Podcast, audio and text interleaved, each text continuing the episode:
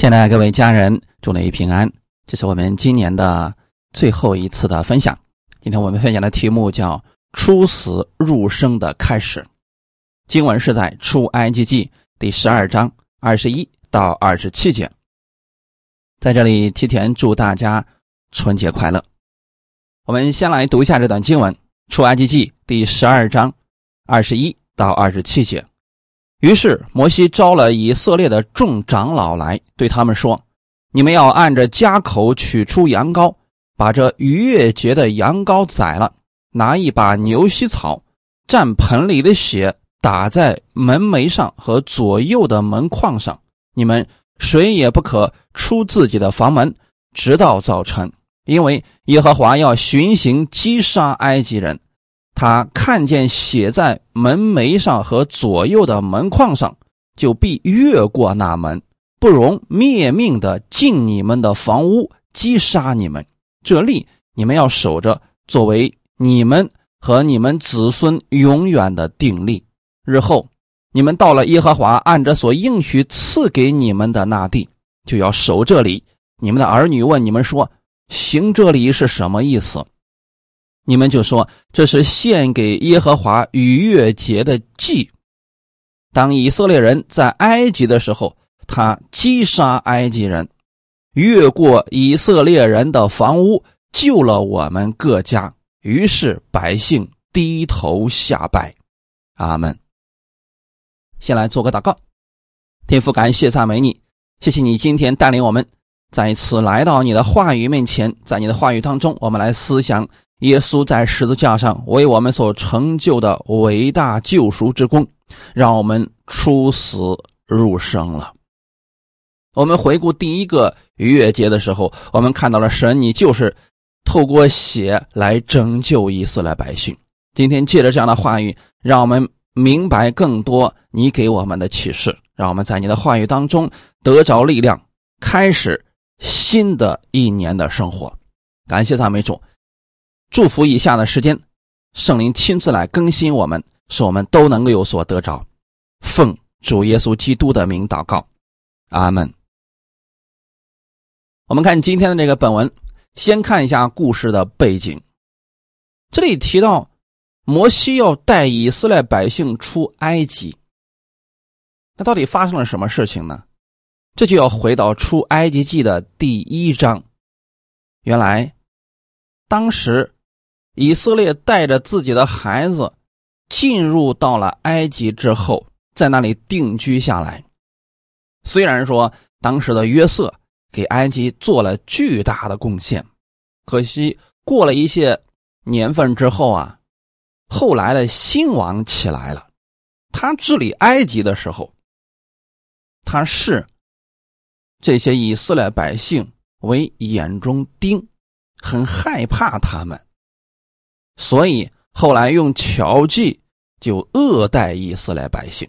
我们先来看一下这段经文，《出埃及记》第一章八到十四节：有不认识约瑟的新王起来治理埃及，对他的百姓说：“看呐，这以色列民比我们还多，又比我们强盛。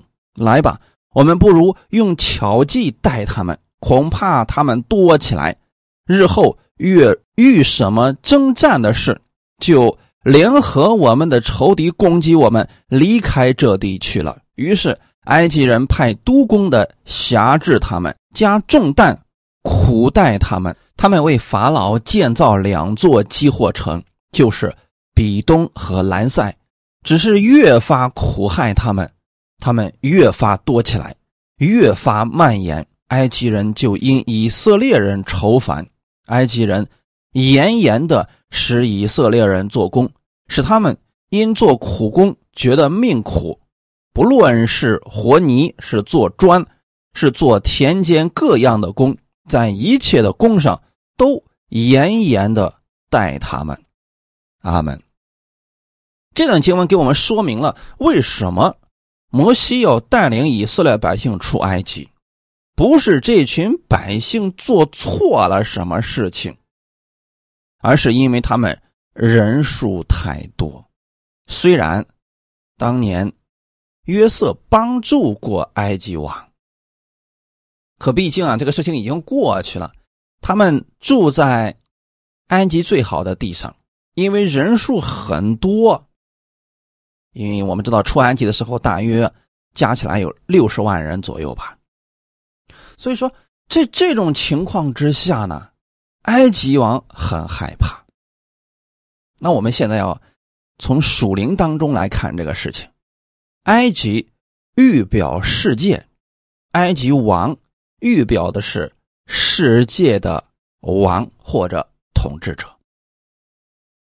难道信耶稣的人多了不好吗？哎，可总是有一些世界上的王，他们会很害怕。比如说这位新王，他治理埃及的时候啊，他看到以色列人民比他们还要多。所以他们就害怕，害怕之后，他们就做了什么事情呢？用巧计待他们，其实就是骗了以色列百姓，使他们的人口要锐减。后期我们也知道了，他让生出来是男孩的都掐死，然后女孩就留下来。这种目的也是为了限制他们的人数。其实我们从属灵里面来看这件事情，我们可以知道。这就是属灵的征战，一个是地上的世界的王，而另外一个是属神的百姓。这两种势力互不相容，特别是属世的王，他容纳不了这些神的百姓。很多时候呢，当神的儿女受到冤屈的时候，为主的缘故做见证、受逼迫的时候，你们不要灰心。有时候真不是因为你们做错了什么事情，而恰恰是因为你们做正确了事情，所以这些事情才临到了。就像以色列百姓一样，你说他们做错了什么事情吗？没有，当时还是埃及王让他们住在歌山地的，可现在呢，埃及王害怕他们了，害怕他们多起来以后，如果说有别的国家来攻打埃及的时候。他们联合仇敌，那他们不就失去了王位了吗？所以，埃及人就开始辖制他们。我们知道，这公中间一定是有一些骗局啊，有一些网络啊。以色列百姓啊，没有识破，反而呢掉进去了，最后沦为了奴隶。啊，其实就是帮他们免费干活了，为法老建造两座寄货城。尽管如此，法老还是害怕，还是担心，越发的苦害他们。没想到呢，因为有神的保守，所以说他们的人数是越来越多，越来越多。所以埃及人就因着以色列人开始发愁。在这种情况之下，埃及人变本加厉的苦待。以色列百姓，所以弟兄姊妹，当你去传福音的时候，如果遇到了拦阻、遇到了逼迫，你不要害怕。不能像以色列百姓，因为做苦工，他们就觉得命苦。这不是命苦的事情，恰恰是因为他们做正确了事情。所以以色列百姓，不论是和泥是做砖，都非常的苦，而埃及人就希望。以色列百姓觉得自己是命苦的，不希望他们觉得自己是神的子民。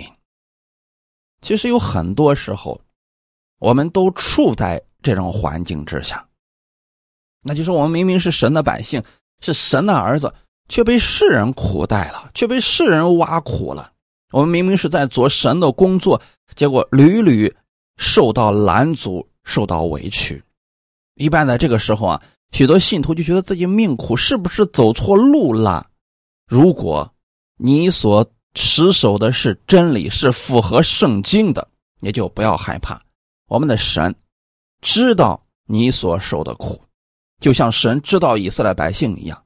到了时候，那么神一定是要去拯救他们的。阿门。所以在这样的事情上，我们不要觉得。委屈，神也知道这一切呀。约翰福音第十五章十八到十九节，世人若恨你们，你们知道恨你们以先已经恨我了。你们若属世界，世界必爱属自己的；只因你们不属世界，乃是我从世界中拣选了你们，所以世界就恨你们。就像现在以色列百姓一样，他们在埃及地居住，因为他们是寄居在埃及的。他们是迁到埃及去的，他们不是埃及人。如果他们是埃及人，就不会有这些逼迫了。那我们在世上生活的时候，我们在传福音，我们在讲生命的道，我们在传耶稣基督。因为我们跟世人不一样，他们拜假神，他们为肉体而安排等等。因为我们跟他们不一样。所以他们恨我们，世人恨我们，有时候不一定是我们做错了什么事情，是因为他们恨耶稣，因为我们不属于世界，所以他们不会爱我们的。耶稣说的很清楚：你们若属世界，世界必爱属自己的，就跟他们一样，有同样的追求啊，做一样污秽的事情，哎，他们就觉得哎可以，哎非常好。可恰恰是因为不一样，以色列百姓他们是属神的百姓，是被神从世界当中分别出来的，所以以色列百姓不属于这个世界，他们是独居的民。今天你也是啊，你是属基督的，你在基督里，虽然你在世界上，但你是寄居的。这个世界的王确实不会容纳下你。但是你要明白，你是属神的人。那有时候我们会有一种错觉，就是我们看到世界的王似乎得胜了，他们逼迫神的儿女似乎是成功了，就像我们一开始读出埃及记最前面的部分一样，埃及王好像得胜了，他们真的苦待了以色列百姓四百年。而且恨他们，神的百姓让人看起来软弱可欺了，但神知道这一切，他的时候到了，神就差遣摩西要救他们出埃及之地。这也是之前的时候，神就跟亚伯拉罕所立的约定。创世纪第十五章十三到十四节，耶和华对亚伯兰说。你要的确知道，你的后裔必寄居别人的地，又服侍那地的人，那地的人要苦待他们四百年，并且他们所要服侍的那国，我要惩罚。后来他们必带着许多财物从那里出来。阿门。这是事情还没有发生之前，神就对亚伯拉罕说了。说有一天你们的后裔要寄居别人的地，那现在看来，这指的就是以色列百姓要寄居在埃及，又服侍那地的人，是指他们被那地的王欺骗了，做苦工，去服侍那世界的王，那地的人要苦待他们四百年。就在服侍的过程当中呢，那世界的王依然不满意，没有恩待他们，而是苦待他们四百年。十四节，神要做工了，并且他们所要服侍的那国，我要惩罚，因为那个国，也就是我们所说的埃及，埃及的法老，他不信主，他已经。苦待以色列百姓，苦待神的百姓了？可是呢，他依然不觉得自己有问题。神出手了，亲自惩罚了埃及王。弟兄姊妹，人在很多时候在神面前是非常非常渺小的。我们既胜不过世界的王，我们也无力在这个世界上称王。所以，我们真正的王乃是耶稣。这位神他出手去惩罚埃及王的时候，我们发现非常的简单。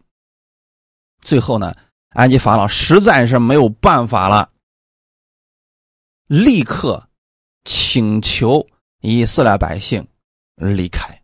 在离开的时候呢，神也没有让自己的儿女吃亏，所以他出埃及的时候是带着许多财物从那里出来的。所以，我们作为服侍神的人，作为神的儿女，我们可能在这个世界上会受一些委屈，甚至说呢，我们会在这个世界上被别人恶待。但是，神知道你所受的苦，这个世界的结局是死亡呀。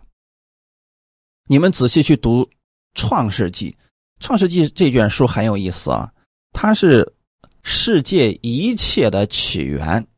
和结束，就是很多事情你要不知道它的源头在哪里的时候，你去读《创世纪》，你会看到这些原始的例子在那里放着呢。啊，《创世纪》当中提到了人他是如何产生的，以及人犯了罪了。而在《创世纪》最后一章的最后一节就提到了一件事情，那就是约瑟他死了。被放在了棺材里边，那这就是世人的结局啊，弟兄姊妹，如果我们把目光放在这个地上，我们就跟世人一样，没有未来了。可是呢，死亡并不是我们最终的结局啊。我们虽然说现在在世界上的时候，跟世人一样去生活、去做工。甚至说，有一天我们还跟世人一样要面临身体的死亡，但是我们的死亡只是生命转变的开始。耶稣称，在基督里死了的人是睡了。那睡了的意思是有一天时候到了，他们是要再醒过来的。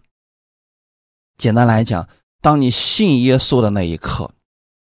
你就已经不再一样了，你是已经出死入生了，你从世界的这个死亡当中出来了，进入到了永远的生命当中了。阿门，这就是神的拯救方式啊！所以今天我们透过看本文的时候，我们可以看出来，神就是要用。生命去拯救生命，因为神他是绝对公义的神，他不可能以色列百姓犯罪了，他当作是无罪的，或者说看他们是无罪的，他们也确实有问题，所以神在惩罚埃及的时候是一视同仁的，并没有说哦是因为他是埃及人，所以神要惩罚他，呃是以色列百姓，所以神就放过他，不是这样的，大家一定要理解清楚了。以色列百姓之所以能够避免死亡，不是因为他们是以色列百姓，而是因为他们听了神的话语。这个才是重点啊！我们来看一下本文的二十一节到二十三节。于是摩西召了以色列的众长老来，对他们说：“你们要按着家口取出羊羔。”把这逾越节的羊羔宰了，拿一把牛膝草蘸盆里的血打在门楣上和左右的门框上。你们谁也不可出自己的房门，直到早晨，因为耶和华要巡行击杀埃及人。他看见写在门楣上和左右的门框上，就必越过那门。不容灭命的进你们的房屋，击杀你们。神在召以色列百姓出埃及的时候，其实已经把话语让摩西告诉以色列百姓了。我们刚才提到了，埃及预表着这个世界，你如何才能脱离这个世界的辖制，脱离死亡的辖制呢？那只有信耶稣。信耶稣到底怎么样体现出来？那就是你相信神的话语是正确的，虽然他所说的跟世人的不一样，你要如此来相信。就像神告诉以色列百姓一样，你们要去过逾越节。这个逾越节跟我们的春节是有很多相似之处的。你们可以听一听我往年所讲的春节的信息。神这是第一次告诉以色列百姓：你们要预备羊羔，然后到逾越节的时候把羊羔给宰了，拿一把牛膝草蘸盆里羊羔的血打在门楣上和左右的门框上。做完这些事情之后，谁也不可出自己的房门，直到早晨。弟兄姊妹，之前他们没有做过这些事情的，现在神要带领他们出埃及了，给了他们这种方式，以色列百姓能相信吗？其实我们有这么一种假设：就算是以色列百姓，他确实是地地道道的以色列人，那天晚上他没有按照神的话语去做，比如说在。门楣和门框上没有打上羔羊的血，晚上还出来溜达，他是会死的。神不会看你的血统是什么，你的肤色是什么样子，你是男是女，你叫什么名？神不看这些，神看的是你是否相信他的话语。阿门。所以这些事情是神第一次告诉他们，让他们去做的，而且已经告诉他们原因了，就是那天晚上。神要巡行击杀埃及人，为什么这里提到只击杀埃及人呢？是因为以色列百姓他听神的话语，所以他们就能够避免这样的祸患了。我们能从这个世界当中出死入生的方法是你信耶稣了。如果你说我听到了神的这些话语了，可我就是不愿意去遵行，对不起，依然还是要死的。关键是内心相信，然后要按照神的话语去行。如果以色列百姓不相信，那么他就不会去预备羊羔，也不会去在门楣和门框上打上羔羊的血。大家有没有看过啊？在门楣上有血，在左右的门框上有血，这个跟我们中国过春节时候写的春联啊，贴的春联是一模一样的。那我们有一个守岁，就是大年三十的晚上啊，我们一家人都不出门啊，都在自己的家里边待着。这是起初的时候，我们过年时候的情景。然后呢，一直要到第二天的时候，大家才相互拜年啊，说过年好啊。实际上那个时候，以色列百姓，我们可以想想看啊，他们到早晨的第一件事情，他们见了面之后，他们会说什么呢？哎呀，活着真好啊！因为那个晚上的时候，前一天晚上的时候啊，耶和华已经出去击杀了许多埃及人。他们不听神的话语，他们还藐视神的话语，所以完全不会按照神的话语去行的。那天我们也知道了，那天晚上埃及人的家里边，那是许多人嚎啕大哭啊。所以逾越节也叫。越过，就是神看到你的门上有羔羊的血，所以就越过了你家，啊，你就不会面临到死亡了。从属灵里面来讲，当我们接受耶稣的那一刻，耶稣的血洗净了我们，并且耶稣的血遮盖了我们。那么，在神看来，死亡就不再领导我们了，他就会像当年在埃及地巡行一样越过我们。而且呢，我们成为神的儿女，圣灵还要住在我们的里边，所以我们的生命就得以保全了。现在大家能够明白为什么他们第二天的时候要互相问候了吧？说沙龙啊，平安。因为如果昨天晚上。被击杀了，那第二天就没有平安了嘛。所以我们在过年的时候啊，要想到这些事情啊。大年初一的时候啊，大家可以相互问候的时候说过年好啊，心里你要想到说，我们进入了一个新的纪元，新生命开始了。阿门。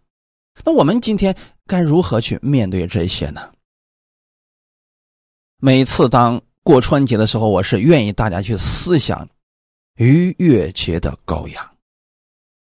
以色列百姓能够避免死亡，是因为他们在门楣和门框上有羔羊的血。我们能够脱离死亡进入生命，也是因着耶稣的血。因着耶稣的血，我们不单生命得以保全，我们的身体还被恢复了。我们知道，以色列百姓在出埃及的时候，他们中间没有软弱的。没有瘸腿的、瞎眼的，或者说得病的，他们是很健壮的，离开了埃及。那我们呢？有一天，当耶稣来呼召我们，再次让我们回到回去的时候呢，在接我们回家的时候，我们没有一个人是软弱的。可能我们在这个世界上，我们曾经受过很多的委屈，我们受到了逼迫，但。我们再次跟耶稣相聚的时候，我们所有的人都是健壮的，我们的身体就会发生变化，跟耶稣那样。阿门。二十四节到二十七节，这例你们要守着，作为你们和你们子孙永远的定力。日后你们到了耶和华按着所应许赐给你们的那地。要守这里，你们的儿女问你们说：“行这里是什么意思？”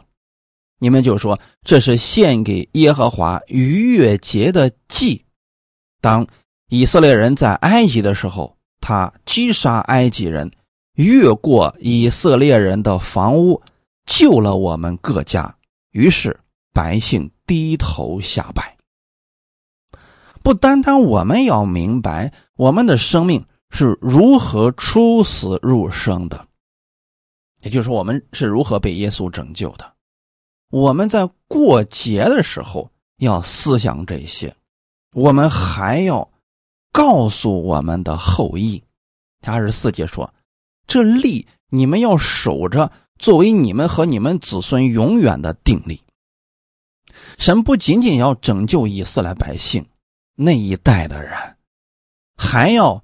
拯救所有的以色列百姓，什么意思呢？就是让他们知道神过去做了什么样的事情。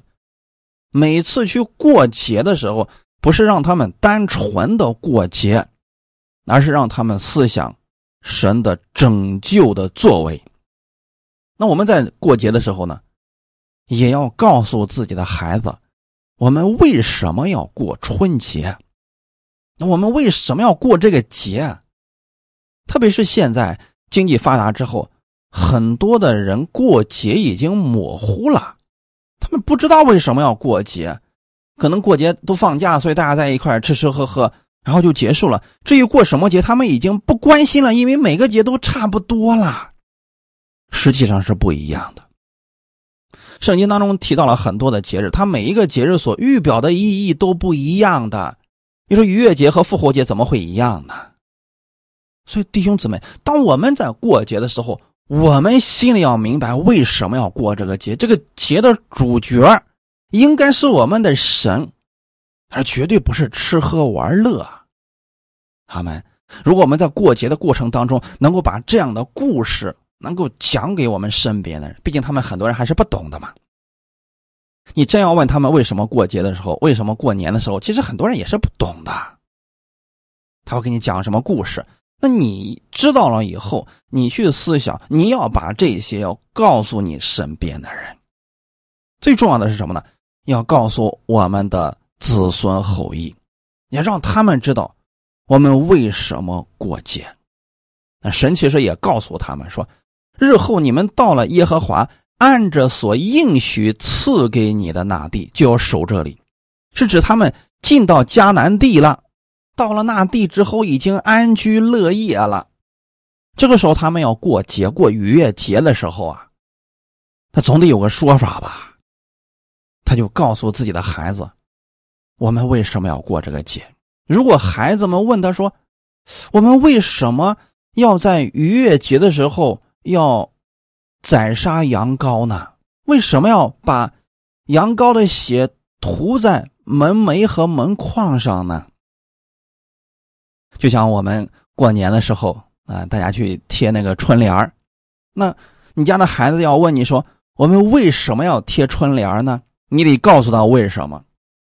如果你们大年三十要吃饺子，那孩子要问为什么我们要吃饺子呢？你得告诉他是为什么呀，对不对？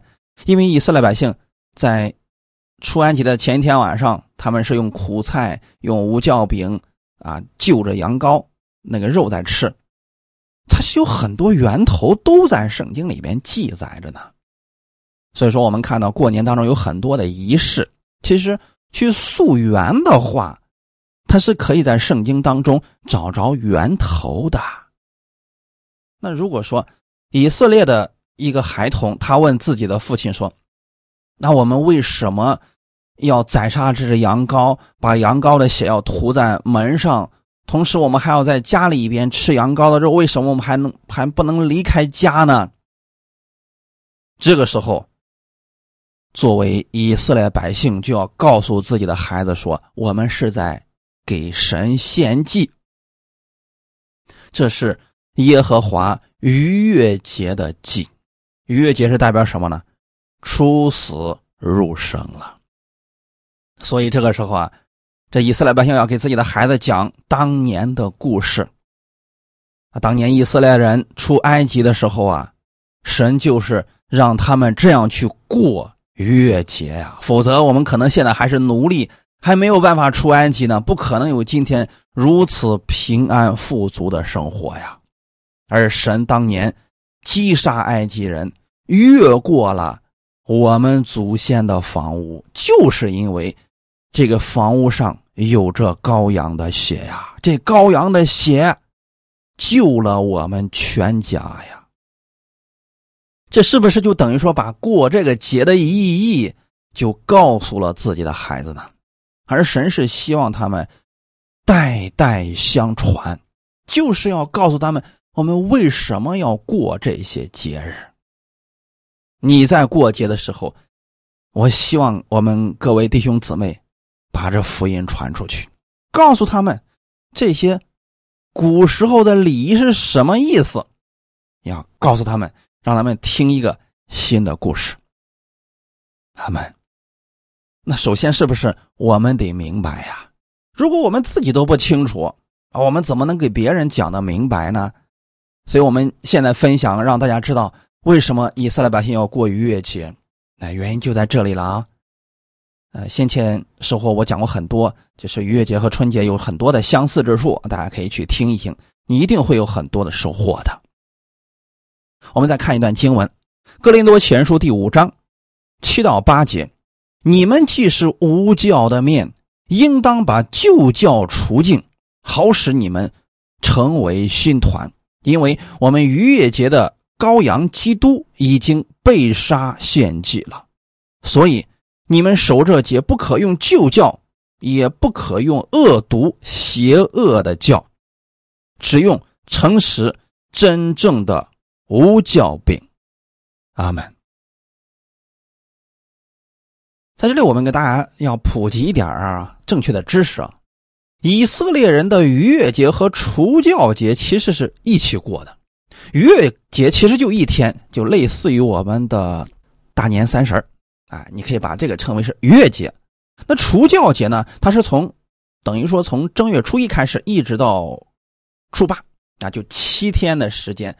那初一到初七这七天呢，实际上就是呃，基本上家里边不动刀，也也不去就是切菜呀，这预备肉啊，这些东西都不做的。直到过去的时候，过年啊，这一般都是到初七以后，人们才逐渐的去啊，就是。准备厨房里边吃的用的，才开始逐渐开始准备干活啊等等。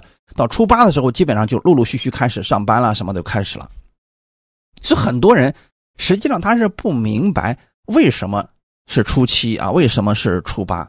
七是一个完全数，就说明啊，神要我们所做的，我们已经做到了。感谢主啊！所以过逾越节，其实是在过。除教节，就是除掉过去的一些习惯。神让他们过除教节，是让他们除掉旧教。什么是旧教呢？简单来讲，就是放弃过去的思维和行为，以全新的生命开始新生活。当然了，如果从字面上意义上来讲的话，他们在埃及的时候可能吃那个馒头啊，什么都是发面所做的，但现在呢，他们都是用无酵饼了，因为在圣经里边，教育表的是罪。那这里其实也给我们说的很清楚了，旧教，它就指的是恶毒、邪恶，啊，这些不好的。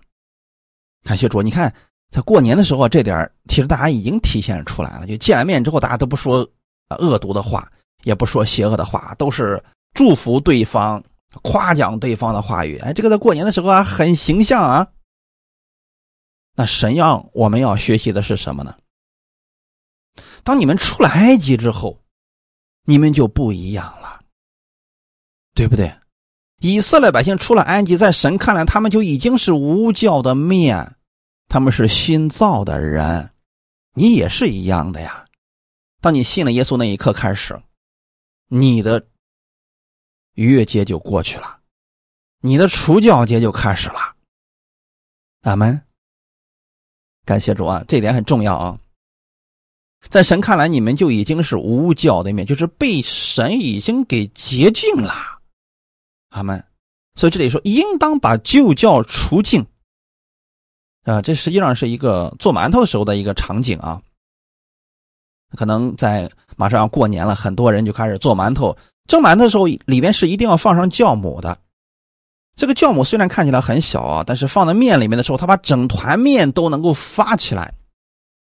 可是在这里，神说：“你要把旧教除净，好使你们成为新团。”就神不需要这些教，不需要靠那一点东西来发起物，他需要的是我们以真实的样子去寻求他，成为新人。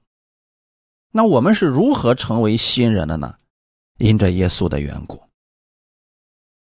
是耶稣把自己献在十字架上，流出宝血。我们因着耶稣的血，我们就成为了新面、新团、新人了。因为我们逾越节的羔羊基督已经被杀献祭了。你们仔细去读出安息记的十二章，你会发现，其实神在一开始让他们去过逾越节的时候，预备羔羊。宰杀羔羊，血涂在门上，最后吃羔羊的肉。实际上，这是一个献祭的流程。那我们今天呢？我们成为神的儿女，其实也走完了这个流程。神预备了真正的赎罪的羔羊耶稣，这个羊羔已经预备好了。预备好了以后呢，这个羊羔被杀了，被谁杀了的呢？啊，肯定是以色列百姓啊，因为以色列百姓需要羊羔嘛，所以他们亲自宰了这只羔羊。我们因为需要耶稣，所以耶稣为我们的罪死了。死了以后呢，耶稣他流出来了血，这个血就成为了我们的救赎。那从此以后呢，我们每一个相信耶稣的人，啊，这个祭就算是完成了，神就不会。再击杀我们了，就能够越过我们了。那将来有一天神审判这个世界的时候，他就看人里面有没有圣灵，有没有基督的血作为他们的遮盖，永久性的遮盖。如果没有的话，那他就要死。阿门。所以我们在过这个节日的时候，一定要给大家讲明白了。那作为我们已经是新团的人。我们再去过这个节日的时候，我们也要看看我们自己，是不是还是用旧教呢？所以这里说，过这个节啊，不可用旧教。这个教教指的就是不可用恶毒邪恶的教。是弟兄姊妹之间，应当是彼此相爱，绝不可以彼此攻击、互相陷害，像世人一样了。其实世人之间。他们常常是彼此算计，希望自己能够多得一些。但是我们不一样了，我们现在在基督里边，我们要用诚实真正的五角饼啊，一定要弃掉那些恶毒和邪恶呀。说实话，你说人跟人之间能差别多大呀？有些人只是耍小心眼儿，那别人不是不知道，人家是不跟他计较。阿门，感谢主啊！所以我们在过这个节的时候，我们去思想耶稣。你思想耶稣的作为越多，里面的这些恶毒邪恶就会消失了，你就会学习像耶稣一样舍己为人。阿门。如果我们总是去思想我们自己在这个世界上能够多得一点，那人只会变得越来越恶毒和邪恶的。只有我们去思想耶稣，他为什么来到这个世界上？他就算死在十字架上流出自己的血，对他自己有什么益处呢？我们思想多了，我们会发现，耶稣所做的这一切，都是为了我们。而这就是天父的心意呀！只有我们意识到了这一点，我们新生命才算是启动了。不能说他没有新生命，启动了，这个时候他的生活才能发生改变呀。那很多信徒说：“我也信主很多年了，为什么我的生活都始终没有发生改变？”也许你的新生命从来就没有启动。以色列百姓的可怜之处是，他们人出了埃及，过了红海，可是他们的思维依然是埃及人的思维。遇到困难就想回头，遇到困难就抱怨，这是他们的问题所在。我们要看到这一点。既然是新年，新的开始，新的生活。那我们的生命就不再一样了，我们就需要按照神的话语去生活的，那是一个出死入生的开始。在这个世界上，有一些人，他们的人生当中经历了大起大落，特别是生死之间的那种选择。一般人经过生死大难之后啊，他的生活就会发生改变，他对很多事情啊，他就能看明白了。阿们，我们也要如此看明白呀，要不然你说进入新年了，我们还在想着过去的事情，我们还在想着以前是谁对不起我啊，谁啊让我受委屈了等等。你把这些带入到新年当中，这不是正月呀，弟兄姊妹，神没有让以色列百姓的正月是从一月一号开始，没有，而是让他们出。埃及的那一天过了逾越节之后，神说：“这就是你们新的开始，你们新的生活已经开始了。”所以正月初一日，实际上是他们真正新生活的开始。因为现在他们是出埃及嘛，所以他们没有机会去过正月初一了。之后我们发现，他们过的时候是从正月初一开始，而我们的这个节日也是从正月初一开始的。这个节日。他要纪念的就是羔羊流血，以羔羊被杀为起点。弟兄姊妹有没有想过，我们出死入生的开始也是这一点呢？耶稣流出宝血，为我们的罪死在十字架上。当我们愿意接受他的时候，那是我们新生命的起点。我们做觉知祷告的时候，是不是在做这样的事情呢？承认耶稣在十字架上为我们所做的，我们接受他，我们相信他。从那一刻开始，新生命开始了。新生命开始了，你是不是就要按照神的话语去行啊？这个时候，你的新生活才能开始啊。可惜啊，很多信徒啊，他就一直没有新的生活开始，他就过去的时候是怎么样活，现在还是怎么样活，所以他的生活没有发生任何的改变。当然，这样的人的生命也是有属神的生命的，可惜呢。他生活没有发生改变，而神不希望我们这样。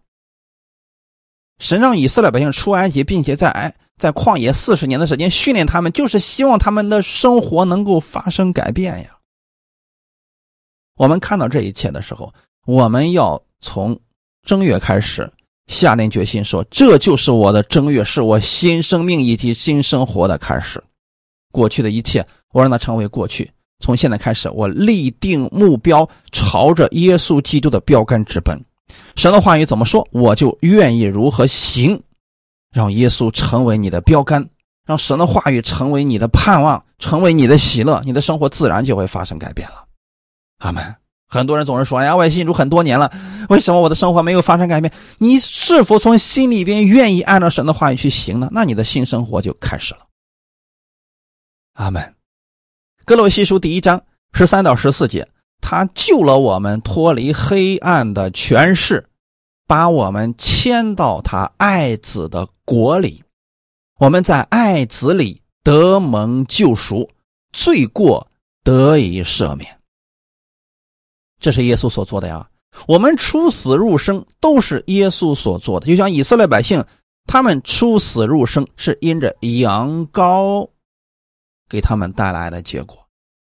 耶稣救我们脱离黑暗的权势，你可以理解为，耶稣把我们从这个世界上救出来了，救我们脱离了律法的咒诅和死亡，就是脱离了黑暗的权势，把我们。迁到他爱子的国里啊，是神把我们带过去的啊。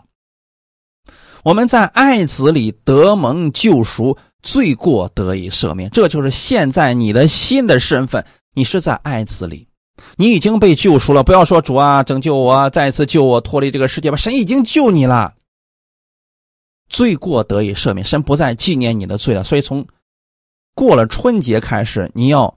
以一个新的开始来迎接生活，看待生活，阿门。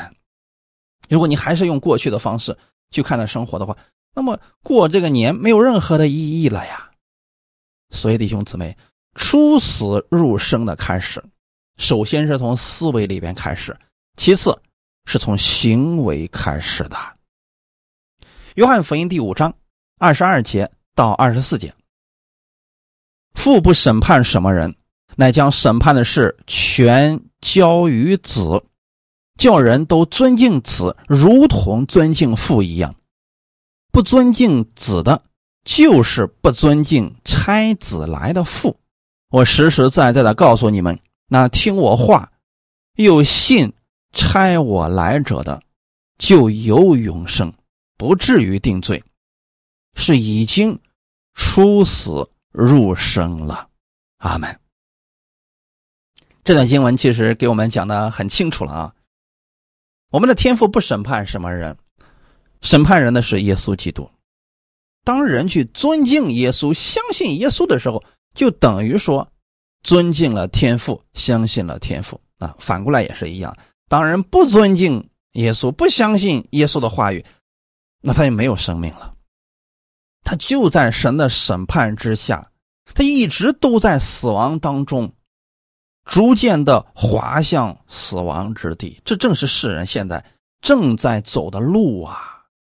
有一条路，人以为正，没想到是死亡之地呀。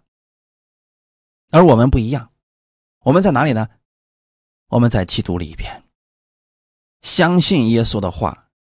又相信耶稣是神所差来的，就有永生了。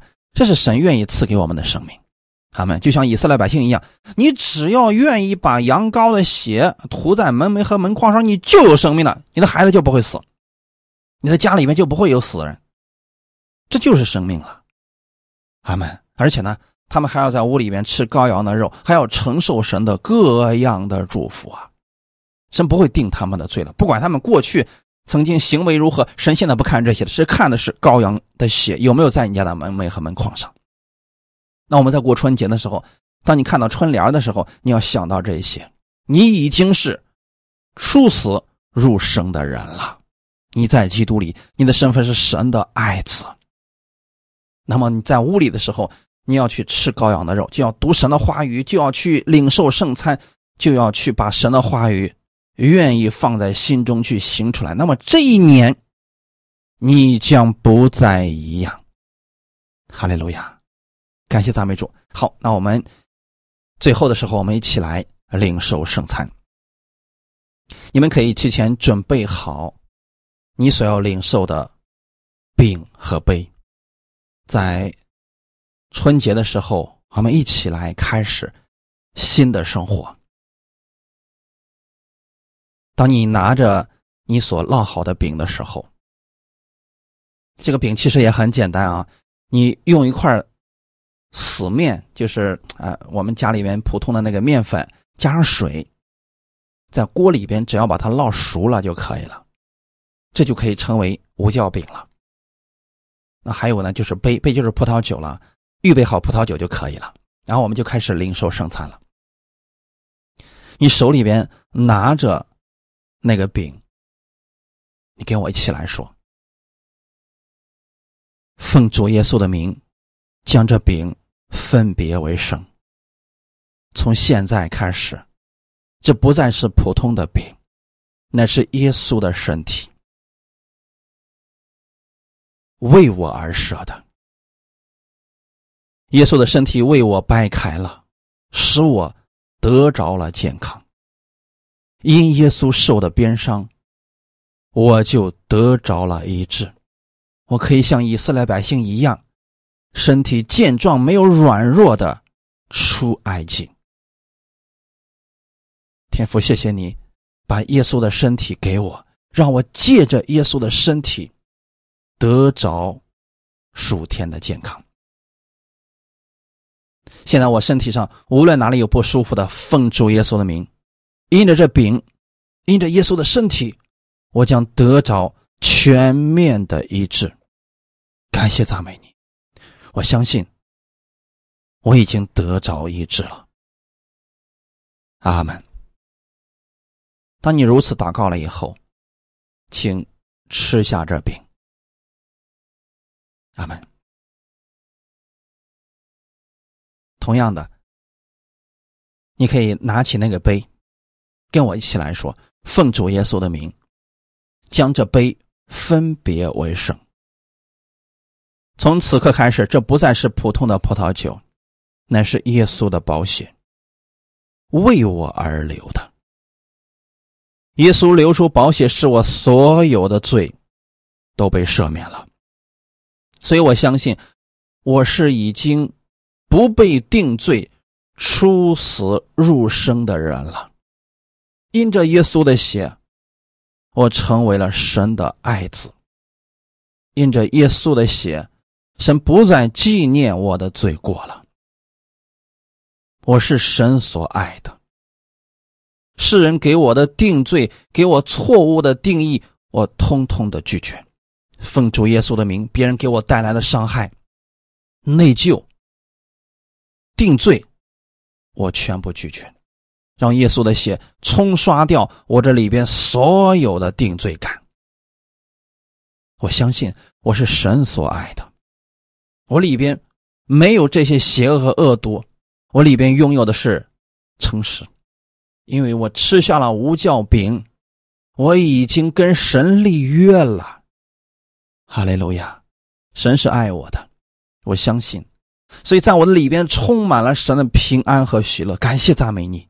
天父，谢谢你如此的爱我。奉主耶稣的名祷告，阿门。请喝下你手里的葡萄汁或者葡萄酒。你要相信，从这一刻开始，耶稣就在你的身体里，就在你的生命当中了。他能医治你的身体，他能去掉你内心的委屈。难过、定罪等等，从现在开始，你是全新的自己。哈利路亚，恭喜你们！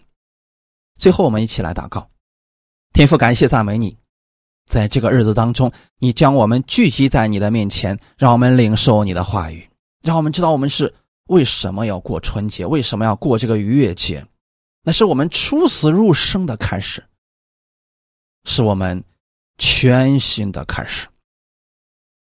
新的一年即将来到了，所以我带着全新看待神的感恩的心，以及看待世人感恩的心，面对新的开始。不管这个世界怎么样发展，我知道你在我的心里边，你与我同行，我不再惧怕。不管世界怎么样的转换，我依然都在基督里边。你必给我开前面的出路。新的一年，我愿意带着活泼的盼望而生活。感谢赞美主，因为你在我里面，我不再惧怕。因为你已经胜过了这个世界，你会将你的平安和喜乐加在我的里边。新的一年即将开始了，主啊，你也赐给我智慧，让我在这一年当中，在生活当中更多的发现你的作为。你也赐给我口才，让我把福音传出去，借着我，让更多的人得着永生；借着我，让更多的人生命发生翻转；借着我，让更多的家庭因此而改变。让荣耀归给你，感谢赞美主，谢谢天父如此的爱我们，感谢你把这样宝贵的话语赐给我们，我们也愿意在过节的时候，把这个福音给出去，告诉别人我们为什么要过这个节，荣耀都归给你，奉主耶稣的名祷告，阿门。